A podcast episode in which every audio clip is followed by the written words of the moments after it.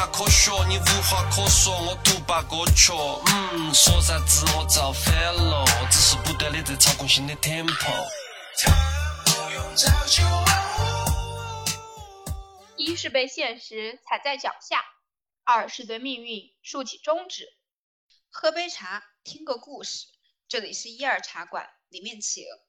左手一只鸡，右手一只鸭，欢欢喜喜过年啦！啊，我们还有差不多半个月就要过年了，那大家都踏上回家的旅途了吗？对，我相信就是学生朋友肯定是都已经处于一个放假的状态了，然后打工人们也快要踏上归途了，对吧？嗯。啊。那我呢？我就是也是就是前几天左右回家了嘛。啊，我以前对于回家就是一种很开心的状态，就虽然没有那种衣锦还乡的荣耀感，毕竟咱也没有什么本领和金 钱，对吧？但是但是就觉得你很我很久没有回家了呀，就对家非常的想念。但今年我回家的这个心路历程就有点坎坷曲折了。就首先是我想到我回家之后我要当保姆，就 啊，懂，就被各种使唤，没有那么想回家了嘛。而且就觉得，对，在家里就可能也没有那么好的学习氛围，因为咱也毕竟到了这个年纪了，咱的肩上就多少还是有点担子了嘛。那呃，为期两个月的假期，咱就属实是有点不配了，对吧？咱玩不起了，已经。但是呢，回来之后呢，呃，我还是呃摆了摆烂了个几天吧，因为就回家也是一种被支配的状态嘛。我想的是，哎，那那我就毫无灵魂的度过这个假期吧。我一开始打算就 是，但是对我就发现我爸妈可能他们也成长了，就嗯，毕竟哎都二十多年了嘛。就我觉得对，对，就是他们今年对我的态度，我觉得就更加的尊重了吧，就我们能够有更加平等的一个地位了吧，啊，就我觉得我是在心理上愉悦了很多嘛。那其实更多的呢，就是呃，现在有一部分年轻人回家想过年回回家。呃，过年想回家呢，就是因为 他们在家里呢，就会有更加放松的一个状态嘛，能够呃更能够找到自己来做真实的自己，就特别的自在。那特别特别的是一些就爸妈把你捧在呃手心里当宝儿的那些那些人，对吧？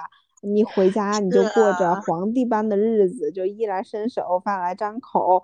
那在外面咱过的乞丐的生活，然后在家一看就皇帝翻身做皇帝，那那谁不想回家呀，对吧？所以呢，对在家的愉悦感可能就主要来自于这里吧。对啊，以前以前你在家里讨饭吃，随时都想出出来，随时都找我 诉苦，但现在现在应该要好点了，你反抗成功，恭喜起义成功。不是反抗成功，把歌唱，就是对，可能是属于老天开眼了吧。也是，毕竟都这么多年了，你爸妈应该，哎呀，还是说，哎呀，二十多岁的闺女了，该放手就放手吧，也不要啥都管着，对吧？是的。那其实我以前在上学的时候嘛，因为离家也不远，其实对回家过年这个概念，其实还是。挺模糊的，因为 咱就一直都在家的这个大状态，咱家从学校到家也就坐个几十分钟的车就到了，就不存在说呃要坐多远多远才能说回一次家，然后过年这种。但是到现在就是上大学了嘛，那你离家稍微的远了一点之后呢，那每年回家的你这确实是只是稍微的远了一点点。我就只能说稍微，不然我良心不安。对，对比于我，你真的是，是的。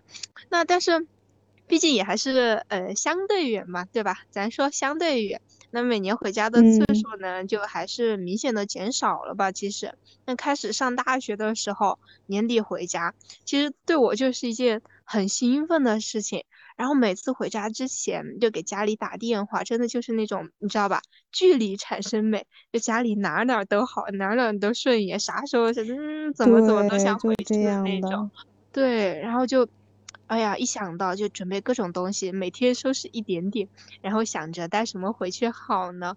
然后很好笑的就是，我记得我刚刚上大学的时候，然后那个那第一年，然后回去的，嗯，那个学期嘛，那个学期期末，然后我是带了两个。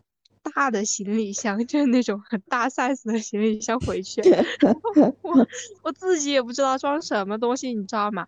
而且就差不多从我大学到家里面来来回回用的时间应该也就两三个小时吧，我也不知道为什么我要带那么多的东西，就。全部都想塞回去，但其实你知道吧？回去之后可能一个箱子都不会打开的那种，穿来穿去天天穿睡衣，睡衣，对，然后那些衣服也拿不出来，然后就把那些什么洗漱包拿出来，然后另外一个箱子就放在那里，然后又原封不动的搬回去。我天呐，当时反正回家就是一项很大的工程了。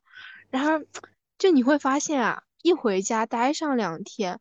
而且是那种啊，混吃混喝，然后不帮家里做一点事情，在沙发上像一个蛆一样的躺在那里的那种，然后我就我就会开始被嫌弃，你知道吗？呼吸都是错的，就每次他在我在在在我前面扫地的时候，然后我就躺在那个沙发上那刷手机，哇，我我内心都在打鼓，你知道吧？我就不敢。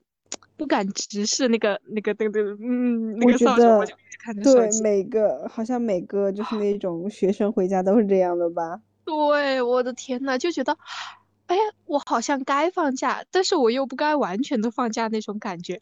对，哎，就就就反正非非常忐忑。然后我又是一个非常喜欢睡懒觉的人，在家里面，然后每天早上睡懒觉啊，都要背一些个阴阳话，强制开机，懂吧？就是说。嗯，是的，真的很难受，哦，天呐，到到那个时候，我就又想赶快的结束这个假期，所以可能学生都是这种这种心理状态吧。工作之后，我觉得不知道会不会变，反正大趋势我觉得还是这样的。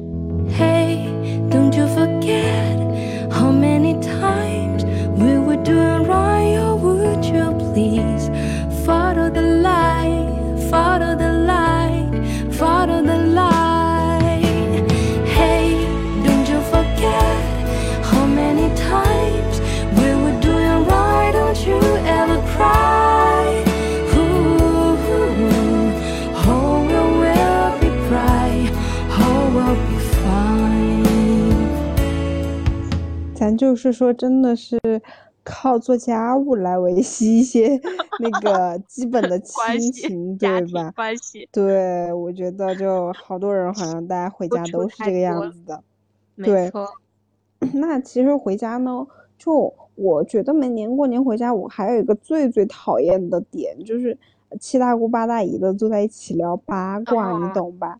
就我真的觉得好没有意思呀！我就觉得你天天在背后说别人的坏话，就又没有营养，又很浪费时间。那就这也是我不愿意跟他们坐一起的原因。就我一听到他们要开始摆这些东西，我就跑，你知道吧？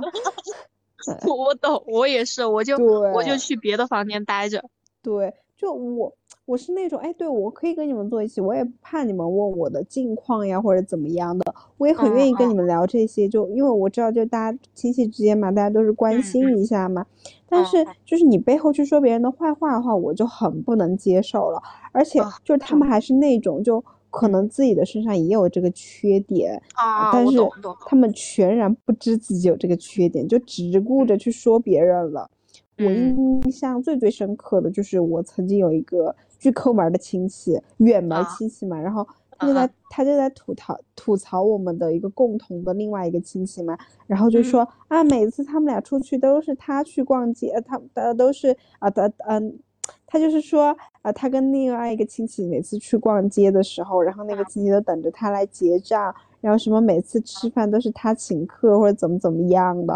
哦，我真的我听到这儿我整个人听不下去了，斤斤计较。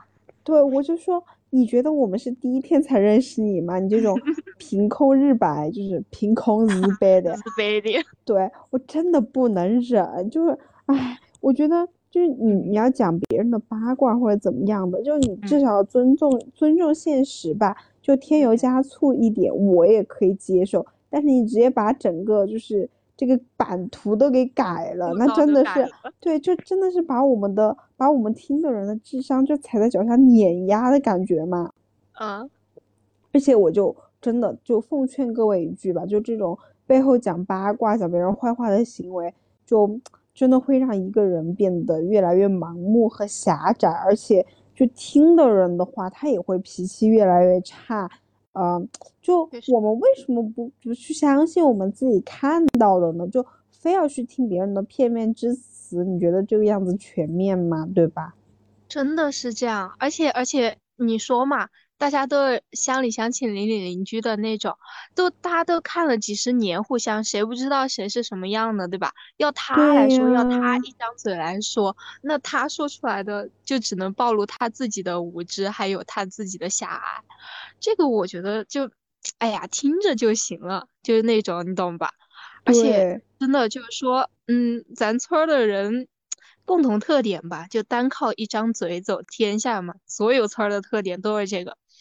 哇，就每次回家过年，我觉得就比骂我更难受的，就是让我走亲戚，因为大家不是都说一个女人就可以相当于三千只鸭子，那么走亲戚就意味着有数不清的鸭子在你的跟前叫，我的天呐，你还不能还嘴，然后逃也逃不掉，你就只能听着，真的就很难受，你知道吧？就你刚刚说的，对，就你刚刚说的那个那些个八卦阿姨们，如果你发现就你出现在了他们的话题里面，哦，那恭喜，可能你的爸妈在你不在的时候，嗯、又提了一嘴你的一些个嗯不存在的，或者是只是一嘴的东西的。嗯，话题给他们，你知道吧？给了他们足够的发挥空间，就你在他们的想象里，各种各样的样子都有了。就如果你还没谈恋爱的话，他们就 会想，哎，在他们他们只是他们认识的适龄人中，开始给你脑补配对，可能直接给你上演一场《非诚勿扰》，然后只有你一个女嘉宾，有二十四个男嘉宾，这种你知道吧？就很好笑。然后我在想，嗯，这是不是和我们现在磕 CP 异曲同工呢？但是，嗯，阿姨们，我可以小说一句吗，磕 C 磕 CP 不是连连看，当事人确实啥都不知道呀，你知道吗？就回去就是那种被恋爱的感觉，你从别人的口中听到你在恋爱，这种感觉，谁懂啊？真的很好笑。而且就更过分的就是那种他们会篡夺，就是当事人双方的家长也加入这一场讨论，然 后就导致你过年回家的时候，相亲局嗯就会很多，有可能就是在这些阿姨的不懈坚持下促成的，让你的家长啊也误以为怎么怎么怎么样，怎么怎么怎么样，你知道吧？我的天呐，我哥他去年回家就是，其实我都觉得他爸妈是挺开明的人了，而且我哥他也就二十六七岁吧，妈呀，他们就病急乱投医，就是从哪个阿姨那里听到什么他们附近院儿的什么一个女生咋咋咋好，然后工作咋咋咋稳定那种，你知道吧？主要是嗯年龄合适，而且在一个村儿，主要是在一个村儿，就是这种，然后天呐，有意思吗？真的是，哇，就真的，他们就就觉得，反正只要是一个男的，一个女的，就可以，呃，就可以定个亲，这样，就是这种，啊、就好像他们俩就是那种抬头不见低头见的关系吧，就是我哥哥和他们另外一个那个女生离得很近，然后他们也真的不怕尴尬，对吧？哇，我我真的我都替他们尴尬，我都替他们脚趾抠地了，你知道吧？他们过去过年回去的时候，就明面上说什么嗯是邻居过年串个门吃个饭嘛，其实就是相亲订亲，婚了，我直接。直接订婚，就没有恋爱的过程，直接订婚。哇，我都怕他们直接拿着户口本，然后去民政局直接登记，就差这个，我的天呐！然后我最近不是在看古装嘛，然后我听到很多的一个词语，然后古代的相亲他们叫做相看，可能他们就是相看吧。对，但其实你懂吧？他们家就是我哥哥姐姐，他们就完全不急着谈恋爱呀，事业批的那种。然后他们当时就发现了这个局嘛，但是整个人就不好了。然后之后我姐姐不是也回去了，然后也给他安排了这种鸿门宴，因为我姐姐比我哥哥都还要大两岁，他们就更急了，更急我姐姐嫁不出去，然后就给他安排了一个什么。隔壁村的，好像还不是我们村隔壁村的一个，另外的一个谁谁谁谁，然后让让他俩，哎呀，就再吃个饭啊什么的，然后嗯，就是因为这种鸿门宴多了嘛，然后我哥哥姐姐他们现在过年都是嗯耐着不想回家，可能回家也待不久，然后一回家就又出去浪那种，哇，真就一回家，你想到一回家就要遭受家里这种摧残摧残。谁能受得住？我就在想，要是以后我二二十多、三十多回去的时候，会不会也是这样？我我如果没有带一个男朋友或者一个假男朋友回去的话，会不会也是这样？就虽然现在还没有这个烦恼，但如果真这样的话，我也宁愿过过年在外面，以各种理由不回去，对吧？哇，谁想回去受这个罪啊？嗯，太难了，太难了！天呐，我觉得我现在已经在遭受这种了，真的。我这次回来就，我这次回来就，他们就开始问，哎，你找没找男朋友啊？你什么时候找男朋友啊？然后就说，哎呀，你要找哪儿的？怎么怎么样的？真的，我他们下次再这么问我，我就说别问了，我喜欢女的。我我真就打算这么回答了，下次气死。下次下次直接带个，下次我下次直接把你带回去好吧？你快来吧。是我的女朋友。对啊，我说对啊，这就是我女朋友啊，天天就跟我在一起那个，我们俩真爱嘛。都没有了。对啊，我就说我们打算去外国结个婚回来。那完了，我跟你说，那你明年，明年可能一年，一年他们的话题里面都有你了。我跟你说。那我也不在乎，就以后就不会不会再催了，十里八乡都传遍了。没事，以后不会再催我就可以了，对吧？真的挺恼火的。对。那就是呃，就不仅是大家可能不太爱回去过年了吧，还有就是咱们的年味儿，就也是在不知不觉中就淡了很多嘛，就减淡了很多。我不知道是因为我们长大了，还是说这个时代就变了。呃，我记得就小时候过年的时候，我们家都是最热闹的。就除夕的时候，我们所有就比较要好的亲戚，他们都会来我们家吃饭喝酒嘛。然后我们小朋友就。呃，早点吃完，然后就去买烟花爆竹放。我我觉得我小时候买烟花爆竹的钱攒一攒，可能都够我现在一个月生活费了。我真的是年 少不知且金钱的 难啊，真的是，唉。对，然后。但那个时候，你就是觉得烟花爆竹好好看呀，好好玩呀。对呀，对呀，对，就就是看个开心，对，就看它绽放出来，就那种简单纯粹的快乐。哦，没错。对，然后我们就可能我们已经放完烟花爆竹了，然后我们家里的大人就还在吃饭，还在劝酒，我们就会看他们的笑话，比如说有一些已经喝到就是那种呃不知道东西南北的那种了，我们就开始笑他们。对。然后我们一边笑他们，我一边又守着电视去看春晚。然后，呃，我最期待的就是小品的部分吧。啊，咱就是说，作为一个小品资深爱好者，那些台词就都会背了。就比如说什么“宫廷玉液酒 一百八一百八一杯”，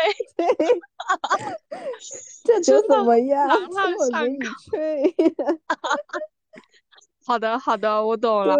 我天呐，那些真的就是看一遍你就你就真的你就能记得那个台词。以前的小品真的太经典了，而且就是不仅是每他就放的时候，我是就会把小品部分就看完嘛，而且每次重播的时候的那些小品，我还会再多看几 遍。我也是，而且离谱的是，我刷小视频，我如果刷到，我还会看一遍。对我也是，然后咱就是说脑子里全是小品台词，就是。这这就是我们别样的童子功，童子功，童子功，笑死！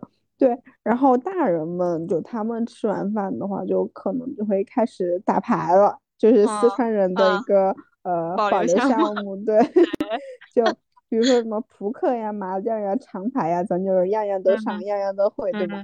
嗯然后我们小孩子就会在一边就打赌，我们就说啊，一定要熬通宵，就说我要从今年熬到明年，然后我们就开始 比赛熬通宵。但是，一嗯般到了三四点，就是大家的极限了，就是你知道吗？就是特别搞笑，就是从十二点到三四点这个阶段，就你看那些小朋友一个一个倒下去 睡的那种，那太好笑了，就一个一个的，我我懂可以的，我可以熬通宵的，结果转头就睡着了，我真的会被笑死。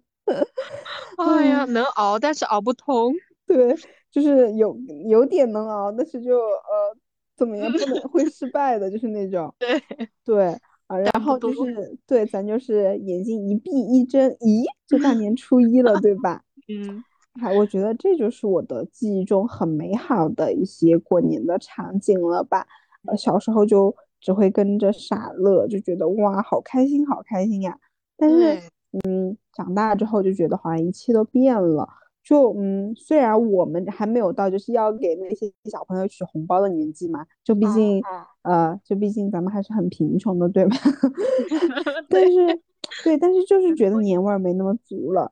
就嗯呃，可能现在的过年，大家就是呃一家人在一起，然后吃一顿比较丰盛的晚饭，然后就去洗脸洗脚，然后洗完了就开始看春晚，然后看困了就去睡觉。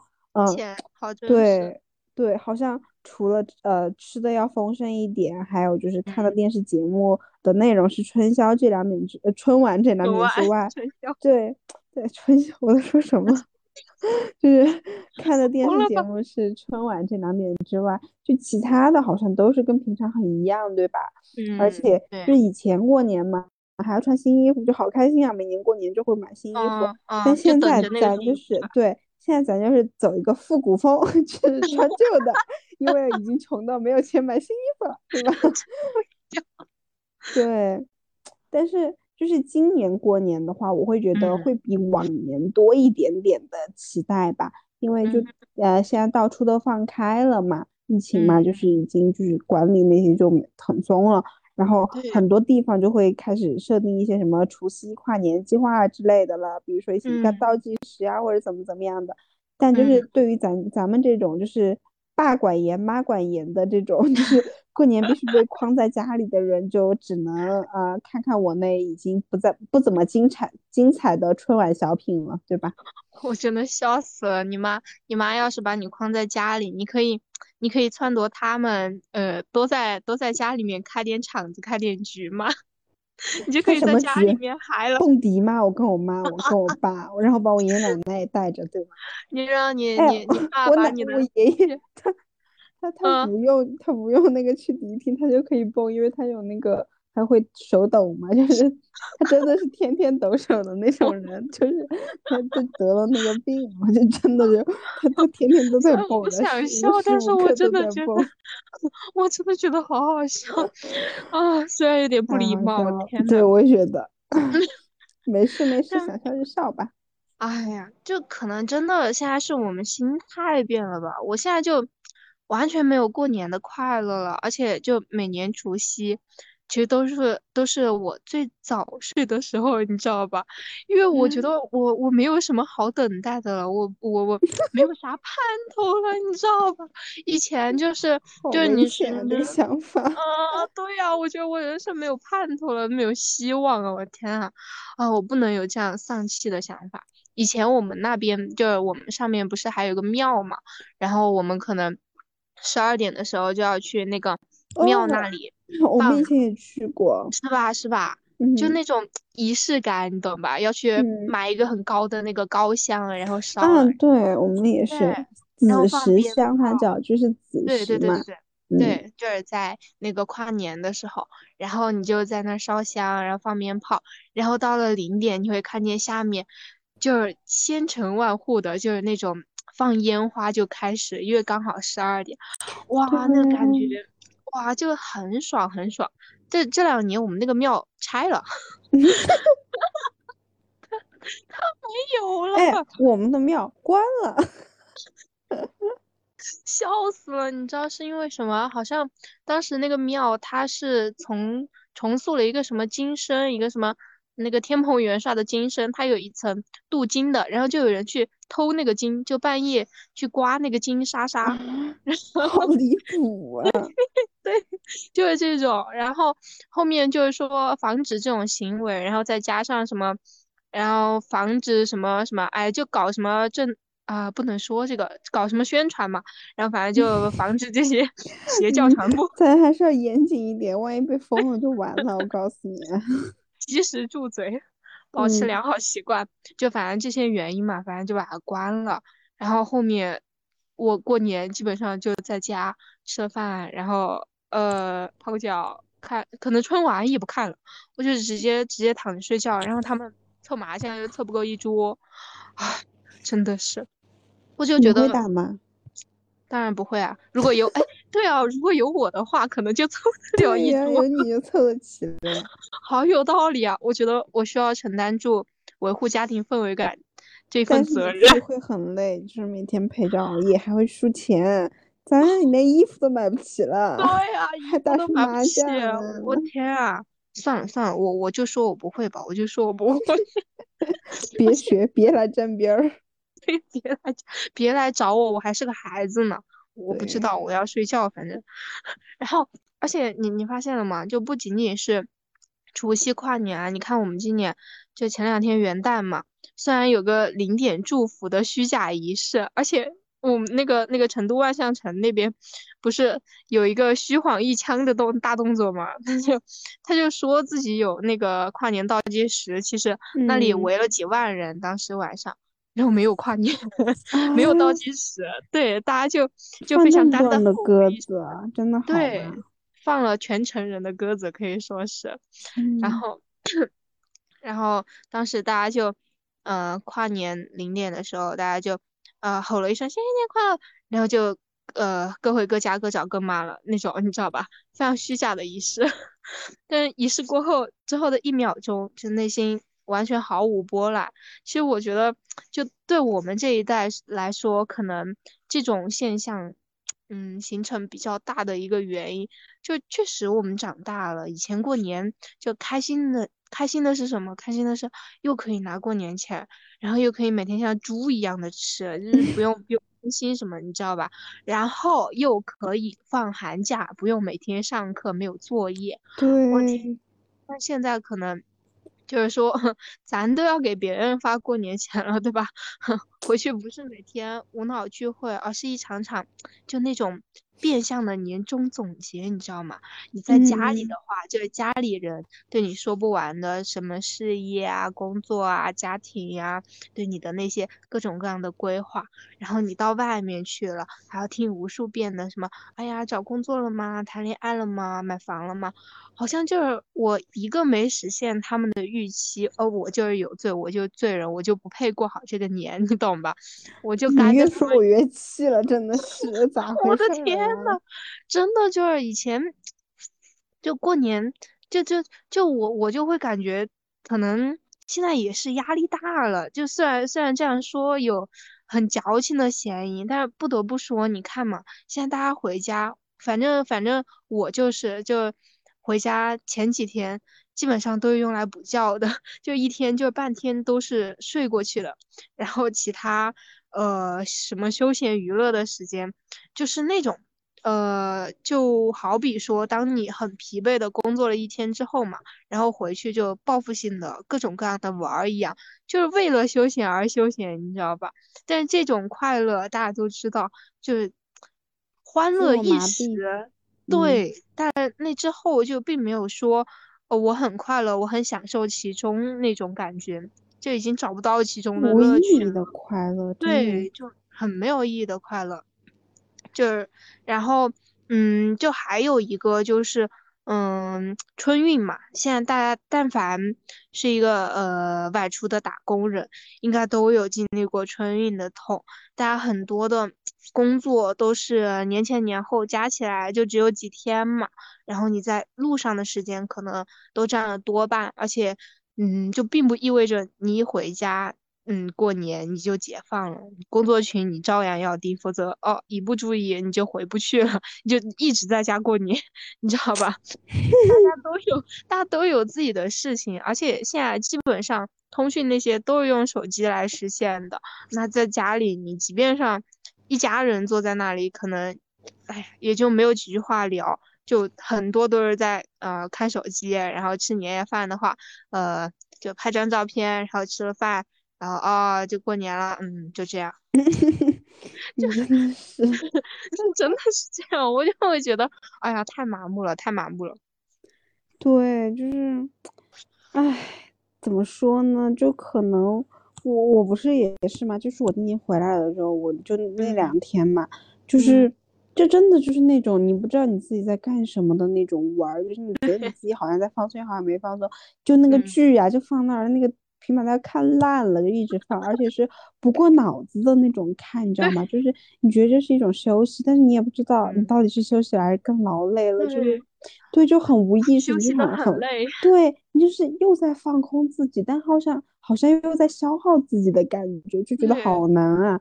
对，然后回家就还有现实因素嘛，就你说的那些就。比如说那种你打工的时候，因为现在线上那些也很发发达嘛，所以说就是你可能是人在家里，但是你还是处于一个工作状态的，你也不能玩的很好，所以就，哎，我觉得太多的因素吧，就是有你主观的，也有客观的，都让大家过不好这个年了，真的是。对呀，对，年过。对，然后就哎，其实说了这么多嘛，我们都发现，就好像过年它只是变成了一个假期而已，就我们没有那种辞旧迎新呀、家人团聚的一个氛围感了嘛。那咱就是说，我们作为一个这么积极的播客，那这可不行呀，对吧？咱们要找回过年的初心，要有一颗热热的心。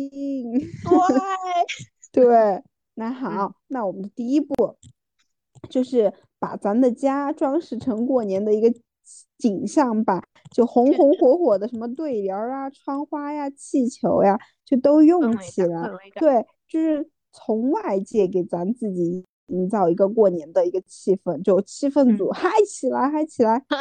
对。那咱也就是不要管说什么啊，今年都没人来我们家，怎么怎么样的？哎，咱做出来就是给自己看的，对吧？就是为了自己的一个开心，对吧？是，对。那第二点呢，就是呃，还是要有和家人团聚、一起玩耍的一颗心吧。就因为很多人现在都是一年才能回一次家嘛，然后回了家之后，如果你又把你自己关在你自己的房间里面，然后那道门儿就成为了你们亲情的一个阻隔的话，那你回家有啥意义呢？对吧？那你其实对你可能还没有跟你爸妈打视频的时候亲切呢，对吧？我就觉得真没必要。好真实。对，就在什么地点你就做什么事儿吧，就去亲亲你的爷爷奶奶，然后陪陪爸妈买一起买年货呀，然后。